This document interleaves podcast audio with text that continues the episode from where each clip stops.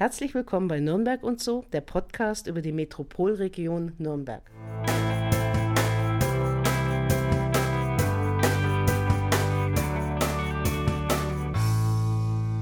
Heute sind wir im Nürnberger Stadtteil Wörth. Unser Gast kam über die Ausbildung als chemisch-technische Assistentin zum Chemiestudium. Den Kilimanjaro bestieg sie aber ohne chemische Hilfsmittel und seitdem liebt sie Ostafrika und im Speziellen die äthiopische Küche.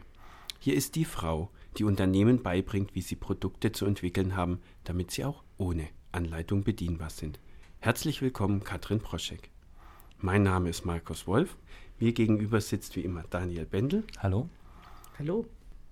Wir hatten ja eine kleine Einführung in dem, in das Usability, äh, durch das Usability-Labor hier bekommen und haben ja äh, auch ein bisschen die verschiedenen Geräte angeguckt und wie das hier alles ausschaut.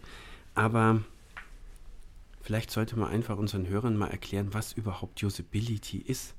Katrin, kannst du uns das mal ein bisschen näher bringen? Na klar, ist ganz einfach. Das heißt Gebrauchstauglichkeit oder Benutzbarkeit.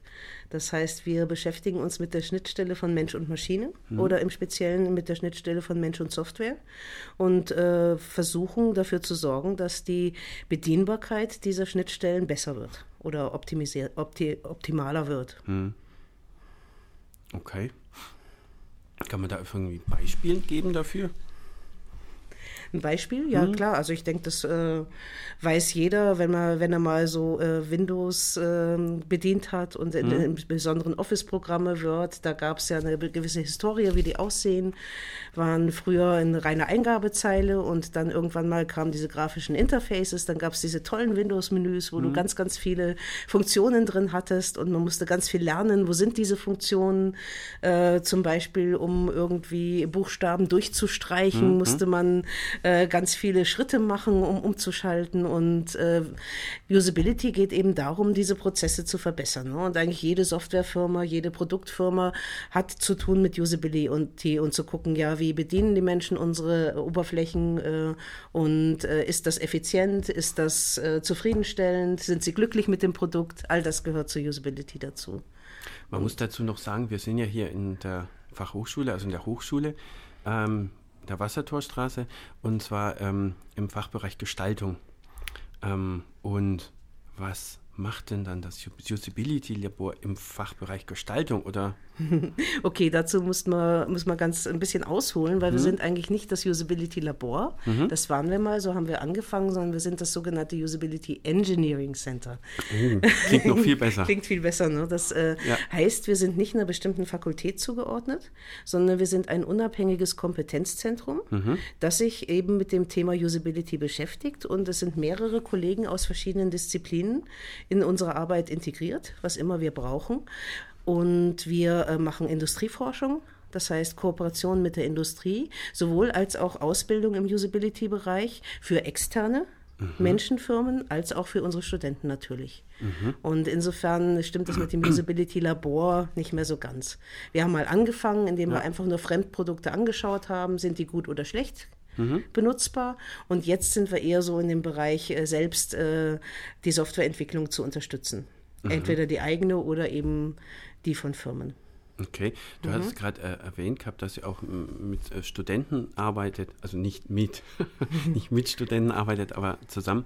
Ähm, wie, wie kann man sich das vorstellen? Arbeitet ihr da eng? Habt ihr Kurse, irgendwie Workshops, die ihr anbietet oder arbeiten die direkt in Projekten hm. mit euch zusammen? Alles, alles. Wir haben äh, eigentlich permanent äh, zwischen 10 und 15 Studierende, die bei uns studentische Hilfskräfte sind, mhm. aus verschiedensten Fakultäten, also aus äh, Elektrotechnik, äh, Feinwerktechnik, Informationstechnik, aus äh, BWL, mhm. also Betriebswirtschaft, aus Design natürlich. Und die arbeiten direkt an unseren Industrieprojekten Projekten mit und äh, gestalten auch natürlich unsere Arbeit mit und helfen uns zum Beispiel beim Aufnehmen von Daten und ähnlichen Dingen. Also wir machen wirklich im Kompetenzzentrum sozusagen Teaching on the Job für die Studenten. Mhm. Und auf der anderen Seite haben wir natürlich auch reguläre Lehrveranstaltungen, die wir bedienen, gerade im Bereich Media Engineering. Da gibt es ein Fach, das wir gestalten und haben ganz, ganz viel auch vor in Richtung Masterstudiengang und so in der Zukunft noch an Ausbildungsprogrammen äh, anzubieten. Was lernt dann der Student hier? Wie kann man sich das dann vorstellen? Ähm, der Student liegt, lernt hier Verfahrensweisen, wie man äh, Software Engineering, also Software ähm, Erstellungsprozesse, ähm, usability gerecht ähm, machen kann. Also, also quasi ich bedienbar versuche jetzt gerade das so ein hm? bisschen einfacher darzustellen. Hm. Also die Bedienbarkeit äh, praktisch schon von vornherein in die Softwareentwicklung mit reinzubringen. Mhm. Weil der, das große Problem war, dass man früher Software entwickelt hat, äh, aus einer funktionellen Perspektive, sieht man sehr schön an diesen Word-Menüs, und später dann erst geguckt hat, naja, wie kann man das jetzt noch ein bisschen hübscher machen, damit der Mensch das auch bedienen kann. Mhm. Und die moderne Philosophie ist eigentlich zu sagen, wir äh, gehen von Anfang an schon, wenn wir die Anforderungen für die Software festlegen, versuchen wir die Anforderungen so zu schreiben oder so festzulegen, dass die Bedienbarkeit äh, mit integriert ist. Schon, und schon bei der von, von Anfang an mhm. berücksichtigt mhm. ist, so dass auch die Leute, die das technisch umsetzen, schon quasi diese äh, Bedienbarkeit mit äh, transportieren können. Da ist ja wahrscheinlich der Hinweis auf Elektrotechnik wieder ganz gut, weil mit Sicherheit ja auch da das interessant ist für die Techniker, ähm, Elektrotechnik war ja richtig, ne? Mhm, ja. Genau. Ähm, dass natürlich auch hier eine Sensibilität dafür geschaffen wird, dass eben auch schon im, ja, von der technischen mhm. Seite her dafür für, für, oh, für Verständnis geworben ja. wird. Also jedes Ingenieursfach hat mit Mensch-Maschine-Schnittstellen mhm. zu tun. Manche mehr, manche weniger natürlich, aber wir haben auch zum Beispiel ein gemeinsames Projekt mit Maschinenbaukollegen, die auch sehr, sehr viele Prozesse haben, die mit äh, Software oder mit Mensch-Maschine-Interface zu tun haben. Und äh, insofern äh, gibt es eigentlich ja aus, aus jeder Fakultät äh, Interessenslagen, wo wir beteiligt sind. Also sehr viel interdisziplinäre Kooperation. Mhm. Ja. Hm, jetzt haben ja Markus und ich beide ähm, Design studiert. Mhm. Ähm, ich habe ähm, im Studium damit keine Berührungspunkte gehabt. Ist das jetzt hier in der FH oder an der äh, OM Hochschule ein Pflichtprogramm für Designstudenten? Weil gerade für Design, denke ich, ist es ja naheliegend. Ähm, wenn ich grafische Oberflächen gestalte, sollte ich natürlich auch von der Bedienbarkeit oder mir über die mhm. Bedienbarkeit auch Gedanken machen. Ja, also unser Designstudium hier an der Hochschule hat eine ganz spezielle Struktur und die äh, Bachelorstudenten Design mhm. wählen Schwerpunkte. Und diejenigen, die Interaktionsdesign als Schwerpunkt haben, die haben auch Usability im Pflichtprogramm. Mhm. Ja, also das, das schon, aber es gibt natürlich dann Designausrichtungen, die sich weniger damit beschäftigen. Okay, also der klassische, ähm, der jetzt Richtung Webdesign oder Mediendesign oder geht, ähm, ist da, also er muss sich dafür ja, interessieren, ja, um genau. das von sich aus. Ja. Äh, also Interaktionsdesign meint eben äh, Webdesign, Softwareoberflächen, diese ganze mhm. Interaktionskonzeption, mhm. all das mit dabei und die haben auch dann Usability-Themen in ihrer Ausbildung. Mhm. Ja.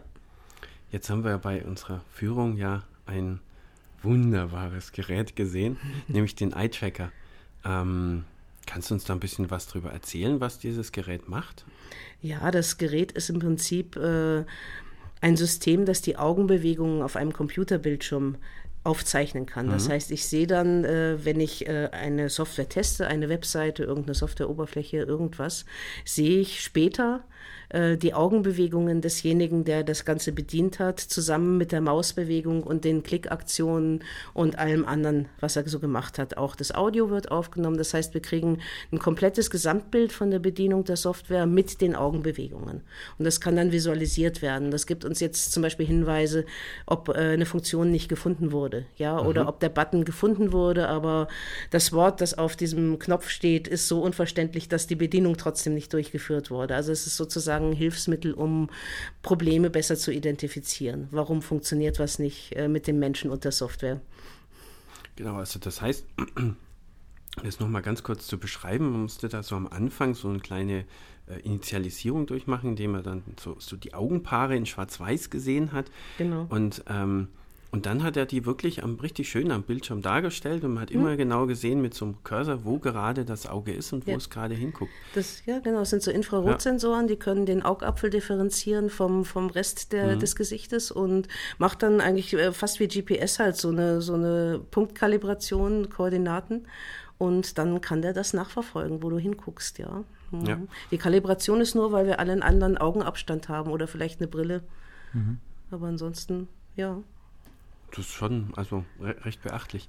Und ähm, wir haben ja auch mal unsere Webseite getestet darin. Ja. Und äh, es ist halt wirklich schick, wo man überall hinguckt, was man ja eigentlich gar nicht denkt. Also Mhm. Man meint ja immer, man folgt der Maus dass man da auf die Website, auf diesen mhm. Button, wie auch immer, klickt. Aber das Auge springt ganz viel auf der Website. Ja, das hat mich auch über, überrascht. Also es waren, glaube ich, über 100 ja. Punkte, die ich quasi auf, auf, nur auf dem einen Screen sozusagen mhm. verfolgt habe. Wobei, das ist, ein, das ist eine äh, Geschichte, das äh, ist von User-Typ zu User-Typ mhm. verschieden. Also verschiedene Menschen äh, machen das unterschiedlich. Wenn man jetzt zum Beispiel sehr wenig computeraffine Menschen hat, dann ist es oft so, dass die eher mit dem Blick der Maus folgen. Mhm. Mhm. Ja, und ähm, Leute, die sehr erfahren sind, die scannen eine Webseite ganz anders. Ne? Also nach den ähm, häufig vorkommendsten Menü-Locations äh, zum Beispiel oder sonst irgendetwas. Also man muss da schon aufpassen. Oder man kann sehr, sehr schön, wenn man eine große Bandbreite an Alter oder an Bildung hat, kann man sehr gut äh, gucken, wie die unterschiedlichen Verhaltensweisen sind beim Gucken. Und dann das andere ist halt, das Augen sind wahnsinnig schnell. Ne? Also ja. wir können mit dem Auge äh, ungleich viel schneller reagieren als mit der Hand oder mit dem Verstand Land oft, ja. Ähm, Alter ist so ein Stichwort. Ähm, hm. Wie wird das differenziert? Ähm, teilt ihr eure ähm, Zielgruppe oder die, die Probanden, die den Test durchführen, in, nach Projekt dann in Altersgruppen ein? Oder? Wenn das notwendig ist, ja. ja. Aber äh, meistens ist die Fragestellung eher in Richtung Bildungsstand und, oder Computeraffinität mhm. und nicht so sehr in Richtung Alter. Also wir haben mal für einen sehr großen Energieanbieter zum Beispiel eine Webseite getestet und da hatten wir Probanden von 18 bis 90, weil natürlich jeder irgendwo mit Strom zu tun hat. Und da haben wir eindeutig festgestellt, dass es eher die Computeraffinität ist. Also wir hatten 69-Jährige, die sich verhalten haben wie, wie wirklich professionelle ähm, Webseiten-Freaks. Äh, und wir haben 20-Jährige gehabt, die irgendwie, äh, naja, genau das mhm. Gegenteil waren. Ne? Mhm. Also die, diese, Alt diese Altersphänomene, die treffen meiner Meinung nach ganz selten zu. Es geht eher darum, ähm, Computerskills äh, und äh, Bildungsstand an sich, Lesefähigkeit, Fähigkeit mhm. ist ganz wichtig. Mhm. Solche Dinge, die dann den Unterschied machen. Ihr habt im Haus hier eine, eine Kinderuni, nennt ja, sich das. Ähm, das, stimmt. das heißt, also ihr macht solche Tests, also auch in diesem Umfeld dann auch durchaus mit Kindern. Ähm, die schauen sich wahrscheinlich dann andere Webseiten an, aber wie, wie läuft das ab? Also, also Kinderuni läuft so ab, dass wir die Kinder selbst Software basteln lassen. Ja? Ah, also okay. entweder mit Paper Prototyping mhm. oder manchmal helfen wir ihnen auch das elektronisch zu machen und sie dann natürlich im Eye-Tracker auch das Ganze testen lassen. Mhm. Aber uns geht es eher darum, den Kindern so ein Gefühl dafür zu geben, wie macht man überhaupt eine Webseite, was muss man alles berücksichtigen, mhm. was gehört dazu. Und äh, dann ist das Testen ist, äh, so eine Nebensache in der Kinderuni dann. Ähm, das macht auch ein Kollege von mir, der Holger Schlemper, der ist da ganz erfahren mit Kindern. Da bin ich gar nicht so involviert in diese Kinderuni. Aber da kann man als, als Externer, also man kann, man muss kein ähm, Hochschulmitglied sein, man kann mit seinem Kind herkommen und sagen, Genau. Mach doch da mal mit, wenn genau. das Interesse natürlich vorhanden ist. Ja, das, äh, wir machen ja nicht nur alleine die Kinderuni, sondern es ist ein großes Programm, das mhm. immer wieder aufgelegt wird, wo verschiedenste Kollegen beitragen also aus, aus verschiedensten Fakultäten okay. und man kann sich dann als Kind oder als Elternteil was aussuchen, was vielleicht interessant ist und kann da hingehen. In den Ferien ist das mhm. meistens, mhm. genau. Okay. So Kinderbeschäftigung in den Ferien. genau, das ist ja auch immer mhm. ganz hilfreich. Nee, aber ist sicherlich ein ganz guter Tipp, das auch mal zu erwähnen. Jetzt haben wir die Brücke geschlagen vom Usability zu den Kindern. Jetzt wollen wir mal ein bisschen ähm, mal eine ketzerische Frage stellen. Und zwar ein Produkt zu bedienen, eben ohne Anleitung was ja so das Ziel des Ganzen ist. Warum will man das überhaupt? Mm, okay, also äh, eigentlich will ich das ja gar nicht. Ne? Also ich will nicht ein Produkt bedienen ohne Anleitung, sondern ich will für das jeweilige Produkt die optimale, das optimale Bedienungssetup haben. Wenn mhm. ich einen Fahrkartenautomaten habe, ja, dann kann, glaube ich, jeder relativ schnell nachvollziehen, dass man ziemlich angepisst genau, ist, wenn man nicht in fünf Minuten, fünf Sekunden versteht, wie man diese Fahrkarte zieht. Und vor allen Dingen, ne? wenn, die, wenn die Displays nicht funktionieren, weil genau, man dann genau, irgendwie fünf ja. Zentimeter drunter klicken muss, damit ja. er dann, ja, genau. genau. Also Funktion gehört ja auch zur Bedienung und es ist immer, ja. immer so, ein, äh, so eine Einheit von Hardware und Software. Das heißt also, es gibt äh, ganz klar Produkte, die intuitiv, intuitiv bedienbar sein mhm. müssen. Ich denke, das ist äh, völlig, völlig klar. Wenn ich jetzt in den äh, Bereich gehe ähm, der, der professionellen Software, dann kann das ein bisschen anders sein, wenn man denkt an große Buchhaltungsprogramme mhm. oder irgendwelche Steueranlagen für Atomkraftwerke oder sonst was. Da wird es nee, wahrscheinlich. Nee, da muss man unbedingt dann die Anleitung erst lesen, bevor man genau, den, ja. den Knopf findet. Also ja. man muss von Fall zu Fall unterscheiden, äh, ist, äh, ist ein Hilfesystem sinnvoll oder nicht. Äh, es gibt ja ein ganz tolles Beispiel eines sehr populären Produktes, das iPhone. Mhm. Ähm, als äh, Herr Jobs das eingeführt hat, da hat er was ganz Schlaues gemacht. Er hat das stundenlang vorgeführt. Das heißt, er hat diese tollen Touchgesten, die alle kennen und mhm. alle so verinnerlicht haben, hat er wirklich, ich habe mir das neulich nochmal angeschaut, mhm. ne, zweieinhalb Stunden in, im Detail für jede Anwendung ähm, vorgeführt. Und dann haben sie ein Werbevideo für das iPhone 1 aufgelegt, das all diese Gesten, das war nur so eine, das Phone mit einer Hand, mhm. nochmal gezeigt hat. Ja. Das heißt, die haben ein riesen weltweites E-Learning-Programm gefahren für diese Touch-Gesten. Und äh, was halt da äh, besonders hoch war, war die Learnability. Das heißt, die, äh, die ne? Geschwindigkeit, mhm. in der ich lernen kann, so eine Software zu bedienen. Und das ist ein riesen Usability-Faktor, ja. Ähm, wie schnell lerne ich das und äh, wie lange merke ich ich mir das. Und ähm, das hat sich ja mittlerweile auch etabliert. Ne? Genau, also, äh, genau. Und alle anderen. Ja auch andere Hersteller, ja. dass quasi die Leute das von iOS, also ja. von Apple-System kennen und mhm. versuchen da auch auf anderen Geräten diese Funktionen Richtig, genau. Das heißt also, ähm, wenn ich eine Software mache, ist es nie einfach, sondern ich muss mir angucken, was sind das für Menschen und ähm, was haben die für kognitive Fähigkeiten mhm. und was haben die für eine Arbeitsumgebung.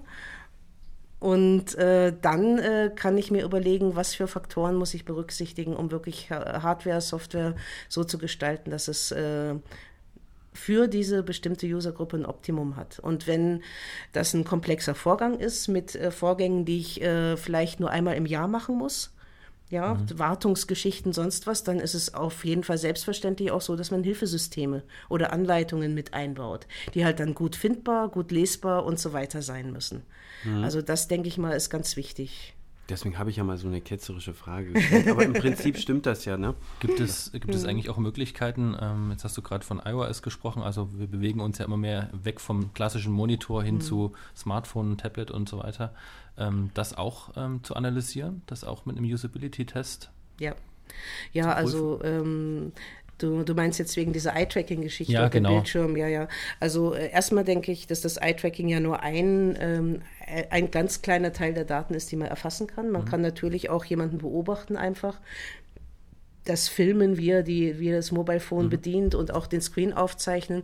Und es gibt aber auch von derselben Firma, die unser Eye-Tracking-System macht, äh, so bildschirmunabhängige Eye-Tracker, die ich dann davor stellen kann und kann dann tatsächlich auch Eye-Tracking mit diesen Mobile Devices mhm. machen. Das gibt es schon. Ist natürlich äh, teuer, müsste man erst kaufen, mhm. aber sind dabei gerade, ja. Mhm. Also das äh, ist immer nur eine Frage des Geldes. Gehen mhm. tut alles. Müsst ihr das aus eigenen Töpfen bezahlen oder habt ihr da ähm ähm, Vielleicht sogar Unternehmen im Boot, die da euch unterstützen? Beides. Also wir haben natürlich eigene Töpfe. Ne? Wir mhm. machen ja Lehrleistung für die Klar. Hochschule und wir haben auch Industrieprojekte, mhm. die natürlich äh, Geld abwerfen oder äh, Forschungsförderung. Also kann jetzt gar nicht genau sagen, welcher Anteil woher kommt, mhm. aber gerade zur Laborausstattung, da hilft uns die Hochschule schon sehr. Mhm. Also das muss man schon sagen, ja. Okay. Aber ihr äh, macht auch Tests für Unternehmen? Ja. Hauptsächlich aus der Region oder? Ja. Okay. Also eigentlich nur, weil das natürlich ein Hauptfaktor ist, wenn man, äh, wie wir das gerne möchten, nicht nur ein fertiges Produkt testen will, sondern bei der Softwareentwicklung dabei sein möchte, von Anfang an, von Anfang an involviert sein möchte, dann ist es natürlich besser, wenn man von, vor Ort ist. Mhm. Deswegen haben wir fast ausschließlich mit Firmen zu tun, die hier in der Gegend sind also in der Metropolregion. Seid ihr dann äh, bei denen vor Ort oder sind die dann hauptsächlich bei euch hier im, im Labor? Das kommt darauf an, was wir machen müssen. Mhm. Also beides. Wir sind auch relativ flexibel, fahren relativ äh, großen Teil unserer, unserer Arbeitszeit in der Gegend rum, weil mhm. wir äh, zum Beispiel Feldbeobachtungen machen müssen. Ja. ja? Also wir müssen äh, vor Ort gehen und wir müssen gucken, was sind das für Arbeitsumgebungen, wie, ähm, wie ist das Setup oder wie ist, äh, ist die Firma strukturiert, wie arbeiten die, wo können wir am besten uns einklinken mit unserem, unserer Beratung, die wir für sie machen. Mhm. Also wir sind viel unterwegs, aber haben auch viel die Firmen hier. Also gerade wenn wir jetzt unser System nutzen natürlich oder ähm, manchmal ist es auch so, dass die Kunden sagen, es ist eigentlich angenehmer hier zu sein, weil sie dann weniger gestört werden in mhm. ihrem Arbeitsumfeld und solche Dinge. Also es ist ganz verschieden. Mhm. Ähm, es sind weniger Marketingprojekte, äh, die ihr macht, habe ich jetzt so im Vorfeld richtig genau, verstanden. Also genau. Das heißt ähm, Industrieprojekte, das heißt ja. dann da geht es jetzt nicht um die Webseite, sondern eben um ein Display von einem irgendeinem Industriegerät. Genau, also entweder Gerätedisplay oder mhm. eben auch äh, Dinge, die auf, äh, auf Computern normal laufen, aber halt Spezialistensoftware sind mhm. und ähm, auch viel, viel ähm, Touchscreens und Tablet, äh, also so ähm, iOS und mhm. Android-Anwendungen, die wir mhm. konzipieren. Das hat, spielt inzwischen auch eine große Rolle, weil die natürlich transportabel sind und im Industrieumfeld gut einsetzbar. Also das ähm, das schon, aber wenig Web, ganz wenig. Mhm. Das war, damit haben wir angefangen, aber das ist jetzt eigentlich nicht mehr so unser Schwerpunkt. Okay. Warum denn? Warum wir damit angefangen haben oder hm. warum nicht unser Schwerpunkt Stimmt. ist. Naja, wir sind eine Engineering-Hochschule ne, hm. mit, äh, mit zwölf Fakultäten und die meisten davon sind technisch und deswegen haben wir natürlich auch ganz interessante Kooperationspartner im technischen Bereich und uns liegt natürlich auch dran, Forschungsanteil zu haben hm, und eben okay. mit den Kollegen zusammen äh, neue Dinge zu tun und deswegen ergibt sich das eigentlich so ein bisschen von selbst, dass wir viel äh, im Engineering-Bereich machen. Okay. Hm. Jetzt im Engineering-Bereich bedeutet es auch, dass man hm, nicht unbedingt vielleicht mal ganz klassische Knopfbedienungen auch optimieren muss. Also so kann ich mir vorstellen, irgendwie nehmen wir mal an, wir haben irgendwie, aber es fällt mir ein, irgendwas im Dunkeln irgendwas zu bedienen an mhm. irgendwelchen Orten. Oder vielleicht auch mit Handschuhe oder sowas. Ja, oder sowas, mhm. ganz genau. Genau. Also das, das ist eigentlich so das Spannende, weil wir öfter mal ähm, sehr große Einschränkungen darin haben, was für Hardware oder was für Bedienelemente man mhm. überhaupt verwenden darf. Also zum Beispiel gibt es Fälle, wo man nur einen Dreh-Drückknopf hat und man muss aber ein ganzes Menü oder eine ganze äh, Folge von Einstellungen bedienen. Und da ähm, machen wir uns dann auch mit, der, mit dem jeweiligen Partner Gedanken, wie man das optimieren kann und wie man eben die Struktur der Software so machen kann, dass das trotzdem verständlich ist und, und solche Dinge. Also wir haben sehr viel mit solchen Dingen zu tun und deswegen eben auch die Feldbeobachtung. Ne? haben auch oft damit zu tun, dass äh, Displays äh, in, in verschiedenen geometrischen Anordnungen mal gekippt, mal, mhm. mal senkrecht oder so und so weiter sind oder dass Leute irgendwo rumkriechen müssen, um ja, überhaupt ja. die, die Bedienfläche zu sehen. Also das ja ist, ist ein ganz wichtiger Faktor in dem und, Zusammenhang. Und deswegen dann ja auch sowas wie die Feldbeobachtung. Ja, Feldbeobachtung ist toll. Ne? Das Toller Begriff, ja, ganz ja. genau. Wir stehen ähm, dann da so mit dem Fernglas und ähm, Drehdrückschalter erinnert mich jetzt zum Beispiel so aus dem Automobilbereich. BMW ist da, hat er ja dieses ja. iDrive-System so etabliert. Mhm. Ist es dann so schon so, dass man sich dann auch orientiert an sowas? Also dass man schaut, wie machen das vielleicht aus einem ganz anderen Fachbereich? Definitiv, ja? definitiv. Also wir, wir äh, verwenden sehr viel Zeit für, für Literaturrecherche und mhm. äh, sehr viel Zeit auf Konferenzen, hören uns an, was die anderen machen und gucken auch, was die großen äh, professionellen Firmen machen, natürlich auch, um die Studierenden dann äh, mit diesem Wissen zu füttern. Ja, also wir versuchen da schon äh, am Ball zu bleiben und nicht irgendwie in unserem eigenen Saft zu kochen. Das ist mhm. ganz wichtig. Es gibt, äh, die Usability ist riesengroß geworden. In den letzten zehn Jahren ist sie so exponentiell gewachsen in Deutschland und es gibt immer mehr Firmen, die ein großes Bewusstsein dafür haben, dass sie was tun müssen. Und wir sind da bloß ein ganz kleiner Bestandteil. Wir mhm. versuchen halt von der, von der universitären Seite her was beizutragen dazu, mhm. dass das besser wird aber wir orientieren uns schon sehr an dem, was äh, professionell äh, in, in der, in, sozusagen in der professionellen Konkurrenz läuft, ist auf jeden Fall wichtig, ja. Mhm. Und gerade wenn dann so Dinge kommen wie Jura-Kaffeemaschinen und neue Bediensysteme, dann mhm. wissen wir meistens, wer das gemacht hat und äh, gucken ah, uns dann das, auch an, wie die Veröffentlichungen dazu sind. Und das, deswegen stehen auch Jura-Kaffeemaschinen hier, ne? Wahrscheinlich. ja, also die, diese, die wir hier haben, die ist äh, immer unser Beispiel für besonders schlechte Usability, mhm. aber es gibt ja inzwischen Verbesserungen, also insofern.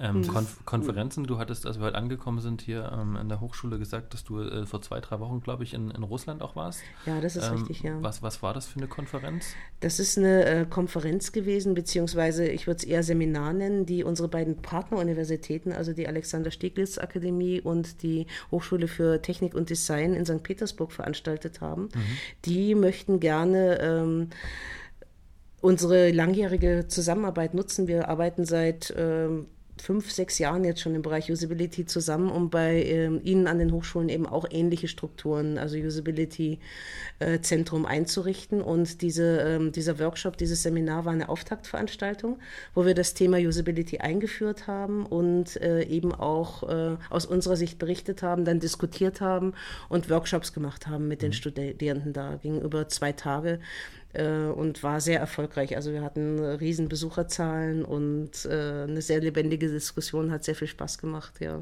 Ist es dort auch erst im Entstehen, also am Wachsen gerade oder es, hat sich das auch schon etabliert? Hm. Also es gibt natürlich in, äh, in Russland Usability hm. ähm, Firmen, äh, vor allem in Moskau, aber es gibt sehr wenig in der Akademie, zumindest in St. Petersburg, da wo ich den Einblick habe und äh, insofern ähm, ist es für uns natürlich eine große Freude, da ein bisschen was zu, von unserer Erfahrung zu transportieren.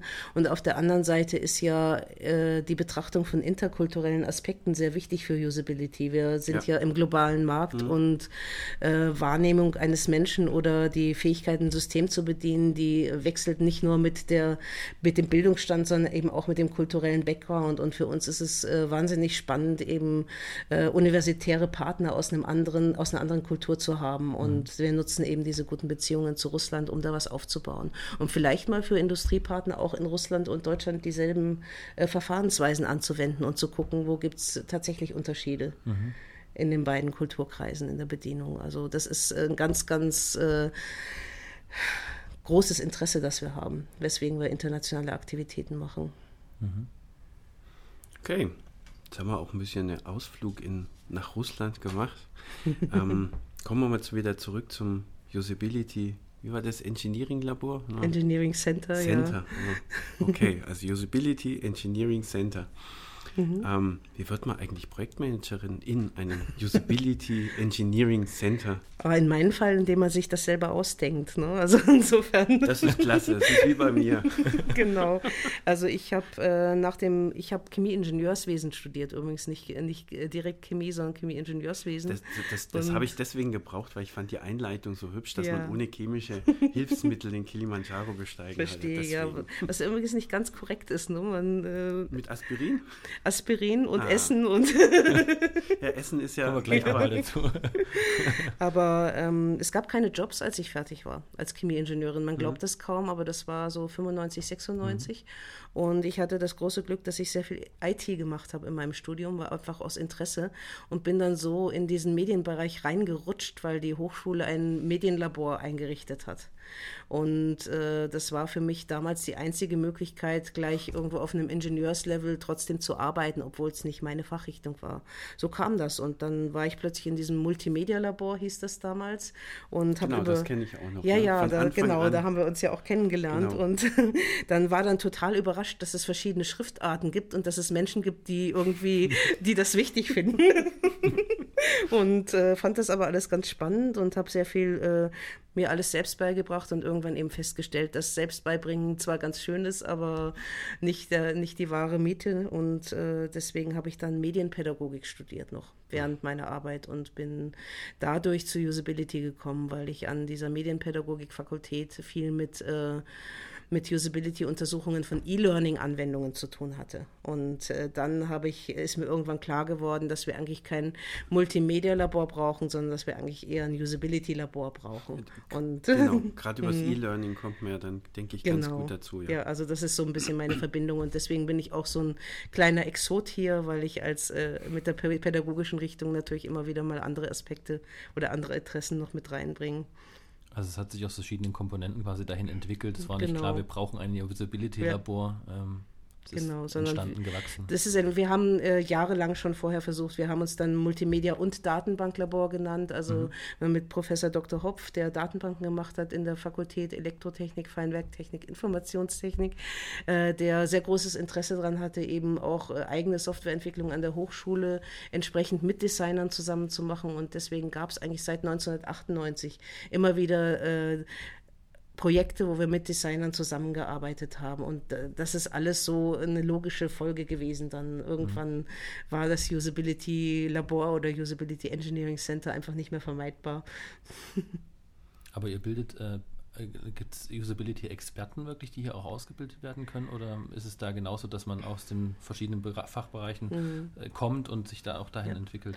Also es ist eigentlich wie in allen neuen Branchen. Äh, wenn man sich die Usability Professionals nennen sie mhm. sich ja von genau. heute anschaut, sind das entweder Psychologen oder mhm. es sind Informatiker oder es sind Designer ja. oder es sind Exoten wie Ingenieure oder Pädagogen oder sonst welche Menschen. Das heißt, aus allen Disziplinen kommen Usability-Experten, die ich kenne auch welche, die aus der BWL kommen, aus dem Marketingbereich und sich dann in die Richtung bewegen. Aber es gibt inzwischen auch professionelle Usability-Ausbildungen. Ne? Also in, in Berlin, Arttop macht das zum Beispiel oder FIT macht das und viele Universitäten haben auch Studiengänge, die so etwas machen und wir werden das auch machen in den nächsten Jahren. Also es wird auch an der äh, Ohm-Hochschule wird es äh, Ausbildungen geben, zu, mhm. die Usability Engineering als Fokus haben. Ja. ja schöne Entwicklung. Jetzt sehe ich das gerade. Da ist ja der Titel von dem ganzen Usability Engineering Center. Das hätte ich. Das Poster hast du übersehen. Das, das Poster, Poster habe ich übersehen. Da hätte ich, ah, das hätte ich wunderbar lesen können. Gut. Ja, Lesefähigkeit ist ganz wichtig, Markus. ich habe hab meine Brille auf, somit funktioniert das auch über die Entfernung. Genau. Ähm, jetzt waren wir auf der einen Seite eben Usability Engineering Center. Hm? Kriege ich jetzt schnell hin, weil da steht es ja. Ähm, aber ich hatte im Einleiten, in der Einleitung hatte ich das mit äh, Kilimanjaro erwähnt. ähm, also ich hatte, ich fand das wahnsinnig faszinierend so im, im Gespräch, dass äh, wie, wie kommt man denn dazu, den Kilimanjaro zu besteigen? Ich war im Chemieingenieursstudium sieben Monate in Kenia und habe da Trinkwasseraufbereitung äh, mit betreut mhm. in verschiedenen kleinen kenianischen Städten. Und äh, wie man das so macht, wenn man jung ist, reist man natürlich auch viel rum, wenn man die Gelegenheit hat. Und deswegen habe ich diesen Kilimanjaro öfter mal vor Augen gehabt. Und äh, das war, war das nicht der einzige? Ja. Das ist doch der einzige äh, Berg, glaube ich, der noch eine Schneekuppe hat. Ja, das ist in, so, sozusagen so ein, also du hast eine flache Gegend. Savanne und mhm. dann kommt da dieser, dieser konische Berg ja. mit dem weißen Häubchen obendrauf. Ich weiß gar nicht mal, ob das noch existiert, aber damals war das so. Und mhm du musst darauf, das geht nicht anders. Also du musst dahin, ja, weil das, äh, weil das so faszinierend ist. Und deswegen habe ich dann, ich habe das dann nicht 93 gemacht, als ich da war, sondern ich habe dann ganz viel trainiert und bin dann 97 äh, im zarten Alter von 30 Jahren bin ich dann da hochgestiegen mit einer Gruppe Menschen und äh, habe das einfach wie, wie machen lang, müssen. Wie lange ja. braucht man denn da? Ich ähm, wir haben die größere, also die längere Route gemacht und mhm. war, haben fünf Tage gebraucht für den Aufstieg und zwei, anderthalb Tage für den Abstieg. Ja, also so, so eine Woche braucht man schon um da hoch und runter zu kommen. Ist es dann ja. auch, wie man es aus dem Himalaya kennt, ähm, mit ähm, so einem Basislager, wo man diese Höhenunterschied sich irgendwie dran gewöhnen muss? Ja, also es ist nicht so krass, weil er ist ja nur ja, 5895 Meter hoch und nicht 10.000. Ja. Aber es ist schon so, ja. Also wir haben äh, vier Wochen Adaption gemacht vorher. Mhm. Sind also woanders in Afrika auf größeren Höhen noch rumgelaufen und haben uns auch irgendwie noch adaptiert und körperlich fit gemacht, bevor wir da drauf sind. Das war schon ganz wichtig, sonst hätte ich das auch nicht geschafft. Und ich mache es auch nicht mehr. Und das heißt, man braucht ungefähr, so kann man sagen, zwei Wochen äh, komplette Vorbereitungszeit oder noch länger? Also sagen wir mal so, es gibt ganz viele, die machen das wirklich so in, in, in zwei Wochen. Ne? Das mhm. heißt, die fahren da runter, bleiben irgendwie zwei Tage im, im Hotel, bereiten sich vor, rennen dann da hoch, rennen runter und fliegen wieder weg. Aber das ist natürlich ein hohes Risiko. Mhm. Und da sterben jedes Jahr Menschen an Höhenkrankheit. Mhm. Und wir haben auch, als wir da waren, so war zum Beispiel eine italienische Gruppe aus Pisa da, die sind in ihrem Leben noch nie aus, dem, aus, aus Meereshöhe weggekommen und die sind bei 3000 Meter gestorben. Ne? Also das ist wirklich so eine, so eine Geschichte. Also ich würde jedem empfehlen, mindestens vier Wochen einzuplanen und halt das nicht in der ersten Woche zu machen, sondern vielleicht nach, äh, in, der, in der letzten Woche zu machen und dann sich vorher zu adaptieren und die Berge drumherum zu besteigen oder sonst welche Dinge oder es eben ganz langsam zu machen. Ja. ja. Also bestimmt eine ganz interessante und ja, es ist äh, einmalig. Ja. Die Landschaft ist toll. Ja, also ich würde da jederzeit wieder hoch. Ich würde nicht mehr auf den Gipfel, aber ich glaube, ich würde gerne mal so ein paar Tage da in dieser Landschaft verbringen. Das ist unglaublich schön. Hm. Genau, da kommen ja. wir auch gleich zu dem, zu dem anderen Teil meiner Einleitung. ja. Das war ja dann, war das quasi so der Start? Oder was ihr gesagt habt, da in dem Moment, ich liebe äh, diese Gegend, oh Gott, Ostafrika, hm. Kenia ist ja jetzt dann schon ja. Ostafrika. Ähm, war das dann so der Beginn, wo du gesagt hast, ich liebe diese Gegend oder schon vorher? Weil Vielleicht mit dem. Ich bin mit Afrika familiär vorbelastet. Mhm. Meine Eltern haben äh, Afrika auch, äh, lieben Afrika sehr. Mein Vater hat mal für Menschen für Menschen gearbeitet, mhm. konzeptionell. Und wir hatten auch sehr liebe Freunde in der Familie, die uns immer von Afrika erzählt haben. Ein Künstler, der sehr viel Afrika-Tiere mhm. dargestellt hat. Also insofern so eine emotionale Beziehung hatte ich schon immer. Und ähm, habe halt dann, als ich dort gearbeitet habe, die Erfahrung gemacht, dass es äh, den Lebensfokus verändert, dort unten zu sein, ja, weil die Afrikaner natürlich sehr viel substanzieller mit Überleben kämpfen und äh, du bekommst einen anderen Blick auf unsere Zivilisation, mhm. wenn du da unten lebst. Und deswegen kehre ich auch immer wieder zurück, weil das mir so ein, äh, weil mir das hilft, diesen Stress hier zu bewältigen. Das ist wirklich so, ja. Und, und was mhm. gefällt dir dann jetzt so besonders an der Gegend? Im, Mehr, äh, also landschaftlich meinst du jetzt? Oder, hm, ich weiß, wenn, man, ja, wenn ich da jetzt hm. irgendwie, oder wenn man da äh, irgendwo ins Detail reingehen, dann hm. könnten wir wahrscheinlich Tage drüber sprechen. Ja. Ähm, sagen wir mal, gibt es vielleicht irgendwie spezielle Gegenden, wo du dann einfach sagst, landschaftlich, genau, ja. ähm, die du einfach so wahnsinnig reizvoll findest, dass man da unbedingt mal hin müsste? Samburu Park. Ganz äh, vielleicht sollte ich es gar nicht sagen, damit nicht so viele Leute dahin fahren. Aber das ist ein äh, Tierpark äh, oder ein Nationalpark nördlich von Mount Kenya, mhm. also sozusagen auf dem Weg nach Äthiopien. Und das ist bestimmt der zauberhaftste Ort, den ich kenne, ne? mit Bergen und Giraffen und Elefanten und so einem Zeug. Und wie, wie, kann man sich das dann dort vorstellen, so von der Vegetation her? Regnet es da häufig oder mhm. recht warm, feucht? Es, äh, es ist tropisch, also mhm. es gibt Regenzeiten, zwei Stück, eine kleine, mhm. eine große, eigentlich wie überall in den Tropen. Und äh, ob das sehr feucht ist oder eher trocken, das liegt an der Höhenlage. Mhm und äh, an anderen Einflussfaktoren, wie der Boden ist. Also zum Beispiel die Mount Kenya-Region ist relativ feucht. Da mhm. gibt es auch ähm, Kaffeeanbau, Teeanbau, solche Geschichten. Und wenn man dann Richtung Äthiopien fährt, dann kommt die Wüste. Dann ist irgendwann richtige Wüste, auch mit äh, null, null Bewuchs mehr, schwarze Steine, 50 Grad im Schatten. Also es gibt eigentlich alle Klimazonen. Nairobi, die Hauptstadt, ist zum Beispiel, hat das beste Klima der Welt. Mhm. So, so nachts so zwischen 15 und 20 Grad und tagsüber zwischen 20 und 27 Grad. Ich hatte immer gedacht, und, in Addis Abeba hat immer so klasse Wetter. In Addis Abeba auch, da war ich ja, ja. letzte Woche. Ne? Also wir hatten irgendwie 15 Grad nachts und äh, 24 Grad tagsüber. Also das, das, ist total das klasse, ja. Einfach das Ideale. Ja, ja, ja nicht zu das heiß, ist ne? perfekt, ja. ja. Wenn nicht dieser Smog wäre in Addis Abeba, mhm. der das Ganze dann wieder verleidet, dann wäre es echt toll. Was hast du äh, in äh, Äthiopien jetzt gemacht, weil du sagst, du bist erst davon zurückgekommen? Ähm, ja, ich, hm, ich habe äh, neben der Arbeit an der Umhochschule noch so ein, so ein kleines Hobby mhm. und ähm, bin im Vorstand einer Organisation an der Bauhaus-Universität, die Eisbauhaus heißt und sich um äh, Forschungszusammenarbeit zwischen Afrika und äh, Deutschland kümmert. Mhm. Und deswegen war ich da unten. Da hatten wir eine Konferenz für ähm, Akademiker, die äthiopische Akademiker, die im Ausland studiert haben und zurückkehren nach Äthiopien. Und haben darüber diskutiert, wie man die unterstützen kann und was die für Schwierigkeiten haben. Deswegen war ich dort. Von der Bauhaus-Universität? Ja, genau. Okay. Mhm. Das, ist das Dessau? Nee. Das ist Weimar. Weimar, Weimar okay. die Weimarer Bauhaus-Universität, okay. genau. Weimar oder Dessau, mhm. die ja. zwei werden mir jetzt eingefallen. Genau. Aha. Ähm, du hast ja auch mal, ich habe mal einen Vortrag von dir gesehen vor einiger Zeit. Ja. Ähm, ähm, du hast in Äthiopien ja auch Usability-Tests durchgeführt. Ja, kann man so also, sagen, ja. Also an der, es war auch an der Hochschule mhm, dort vor Ort? Genau, Adama University war das, also andere Stadt, nicht mhm. Addis Abeba. Mhm. Das war dann mhm. also nicht industriell, wie, wie du das hier aus deiner täglichen Arbeit kennst, genau. sondern was wurde denn da getestet? Da wurde das E-Learning-System getestet, das neu eingeführt war, das mhm. äh, Moodle-System. Ah, Moodle, okay. Genau, und äh, dieses Training fand statt im Rahmen eines Usability-Trainings, da, das ich gegeben habe für die E-Learning-Kollegen dort. Mhm. Das heißt, es war eher so, ne, ich habe das vorgeführt, damit die wissen, wie Usability-Test geht. Und der Usability-Test an sich war nicht so wichtig, sondern eher das Verfahren, wie macht man Usability-Tests.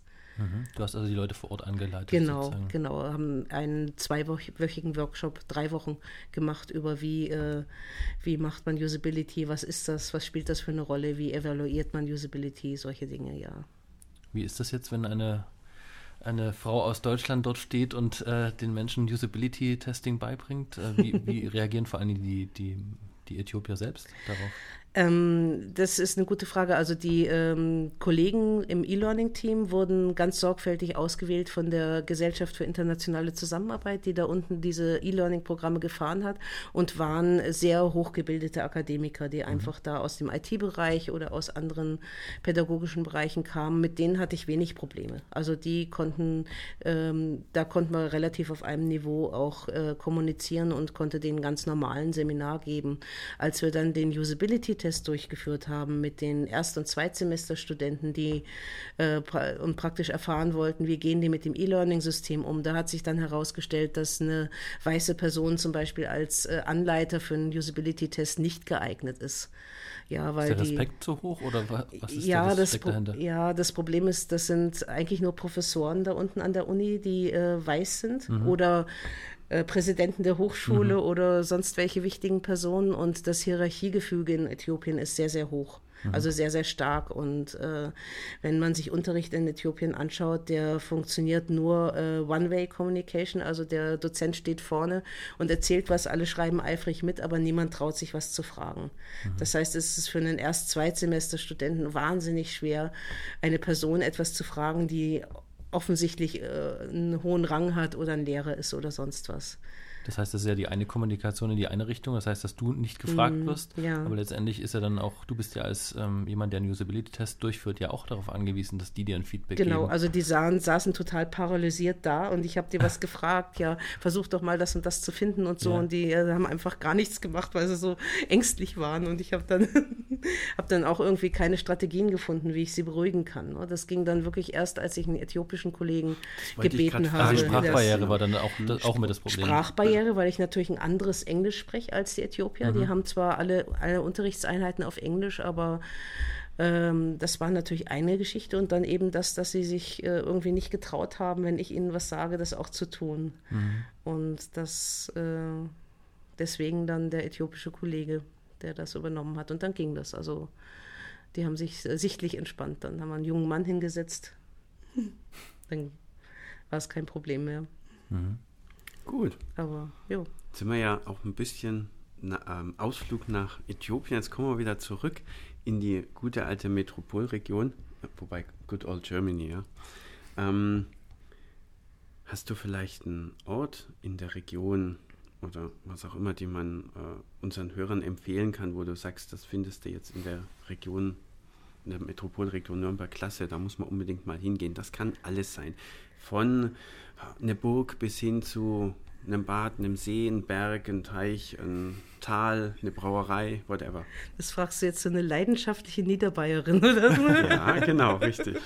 Gerade deswegen. Das ist, äh, also was ich sehr schätze hier ist äh, Karpfenessen. Das ist, machen wir nämlich total schlecht und das macht ihr total gut. Also insofern. und insofern äh, kulinarische Dinge. Ich gehe gerne nach Würzburg. Da habe ich einen Bezug dazu, weil meine Mutter daher ist. Ich muss ehrlich sagen, dass ich äh, in Nürnberg gar nicht so viel mich bewege. Das ist so meine, meine Arbeitsstätte eher und nicht so sehr meine, meine Freizeitstätte. Aber ja, wenn du mich nach Franken fragst und Region, dann so in Richtung Würzburg und, äh, Und Karpfen. und Karpfen essen, ja. Karpfen ist das, ja, das ist das echt. ist, Den, den typisch fränkischen Karpfen? ja, genau. Okay. Also, also ich äh, bin jetzt seit über zehn Jahren in der Region. Mhm. Ich komme ja eigentlich auch nicht von hier. Ähm, und ähm, habe ihn bis jetzt noch nie gegessen. Erinnert mich immer an so ein Stück Treibholz, ja, wie er da so geschwungen und trocken auf dem Teller liegt. Aber Mhm. Ja, ich- sollte man mal probieren. Also ich, ich finde wirklich, dass das anders schmeckt als woanders. Ja? Und dass die, dass die das irgendwie hinkriegen, diese äh, Mittelfranken, Genau, so ist es. den nicht muffig schmecken zu lassen und nicht. Mhm, wir kriegen den super hin. Ich meine, Ganz ich, super. ja, ich esse den auch gern blau, ne? Also das, ich schwank dann immer so, das ist immer die große Entscheidung, wie esse ich ihn jetzt, aber nee, doch. Also, Als Brathähnel-Variante oder als Mhm. Ja, genau. in, äh, in Mhm. Blau. ja. Wobei ich jetzt aber auch gestehen muss, dass ich den noch nicht so häufig gegessen habe, Karpfen, aber wenn, dann hat er wirklich gut geschmeckt, wenn ich mich mal dazu durchgerungen habe. Polnische Variante ist auch noch lecker. Die polnische? Karpfen, Karpfen die polnisch. Die ist dann mit, äh, wie beim, beim Sauerbraten, mit so einer Art Lebkuchen. Äh, Okay. Lebkuchen, Im polnischen Gemüse. Lebkuchensoße. Ja, ob es eine polnische Lebkuchen, aber zumindest das Lebkuchengewürz ist mit weißt, dabei. weißt du, was beim Karpfen immer ganz klasse ist? Da steht doch immer das Gewicht drauf. Mhm. Und wenn man dann, also ich kenne viele Restaurants, die machen dann so eine blaue, blau-weiße Fahne oben Mhm, drauf. genau. Aber da dürfen wir nicht reingehen, sondern nur die, die rot-weiße Fahne drauf machen. ist okay. Ähm, und zum Schluss stellen wir jedem Gast immer noch so die obligatorische Frage, ähm, ob es eine Lokalempfehlung für die Region gibt. Eine Lokalempfehlung. Ja, eine Restaurantempfehlung, wo du sagst, so da hast du ausnahmsweise mal gut gegessen. Also je nach dem eigenen Geschmack oder da schmeckt es immer gut oder da kann man Ja. was Gutes trinken oder sowas in der Richtung. Also ich mag eigentlich das äh, Asialand in der Bernschanzenstraße am liebsten. Wenn ich jetzt so an Nürnberger Restaurants mhm, denke, mhm. weil die, äh, weil die es wirklich schaffen, äh, meiner Meinung nach original, original vietnamesische Vorspeisen hinzukriegen. Und äh, das ist ja so ein ganz unscheinbares Lokal, mhm. wo man so vielleicht gar nicht reingehen würde, aber das ist echt so, das ist mein Tipp. Da gehe ich hin, wenn jemand kommt, der Asia, asiatisch gern mag, dann gehe ich ins Asialand in der Bernschanzenstraße. Ja. Ich meine, wir machen diesen Podcast ja eigentlich mhm. nur deswegen, um an die lokale weiß, ja, zu Restaurants ja, ja, ja. Das habe ich mir schon gedacht, ja. Also nachdem ich mir Essigbrätlein und solche Späßchen nicht so oft leisten kann als Hochschulangestellte, würde ich dann eher sowas empfehlen. Aber wenn, wenn, wenn das eine gute Vietnamese, was? Ja, vietnamesische, vietnamesische Vorspeisen ja, oder überhaupt Gerichte? Genau. Also die haben halt auch so äh, ein bisschen freakigere Sachen, ne? Mhm. wie äh, so, äh, Kreb, äh, so, so Krabben, die noch in der Haut drin sind, die aber fermentiert ist und so weich, dass man sie mitessen kann mhm. und lauter so Sachen. Und ich stehe so ein bisschen auf so exotischere ja. Speisen unter. Deswegen mag wir, ich das. Wir hatten jetzt gedacht gehabt, dass du vielleicht so ein äthiopisches Restaurant auswählst. Aber ja, äthiopisches Restaurant gibt es das Beste in München. Ne? Es gibt ein sehr gutes hier, aber ja. das ist äh, das Shashaminis. Hm. Da gehe ich auch öfter hin. Ja. Also auch sehr zu empfehlen, wenn das jemand mal probieren will. Äthiopische Küche ist relativ scharf. Äh, es gibt aber, da, äh, auch Reis? Oder? Äh, nee, die essen eigentlich kaum Reis, sondern die essen, die essen. In, so, so, Injera, so, ja, so ist es so ein, Brot, ja. so ein gekochtes ja. äh, Brot aus, äh, in Äthiopien wird es aus Teff gemacht, aus Hirse und mhm. hier wird es äh, oft aus so einer Mischung aus äh, Mais und Weizenmehl gemacht, aber auf jeden Fall ist es nicht, äh, ist es äh, mit Hefe, also es ist sauer und wirft dann so Blasen beim Heizen und ist ganz weich und damit isst man, also man isst mit den Fingern. Mhm. Ist sehr spaßig, so äthiopisches also, Essen ist ich glaub, sehr... Jetzt müssen, wir aber, jetzt müssen wir aber Schluss machen, weil sonst wird da draußen... Ich habe ich hab schon Hunger. andere Sendung. Okay. Also vielen herzlichen Dank, Bitte dass schön. wir hier Fragen stellen durften. Und ähm, genau, danke. danke. danke. für den Einblick und ja, ich hoffe, die Logorö hat nicht gestört ansonsten. Die Logorö hat nicht gestört. okay, okay. Dankeschön. Dankeschön. Tschüss. Ciao. Tschüss.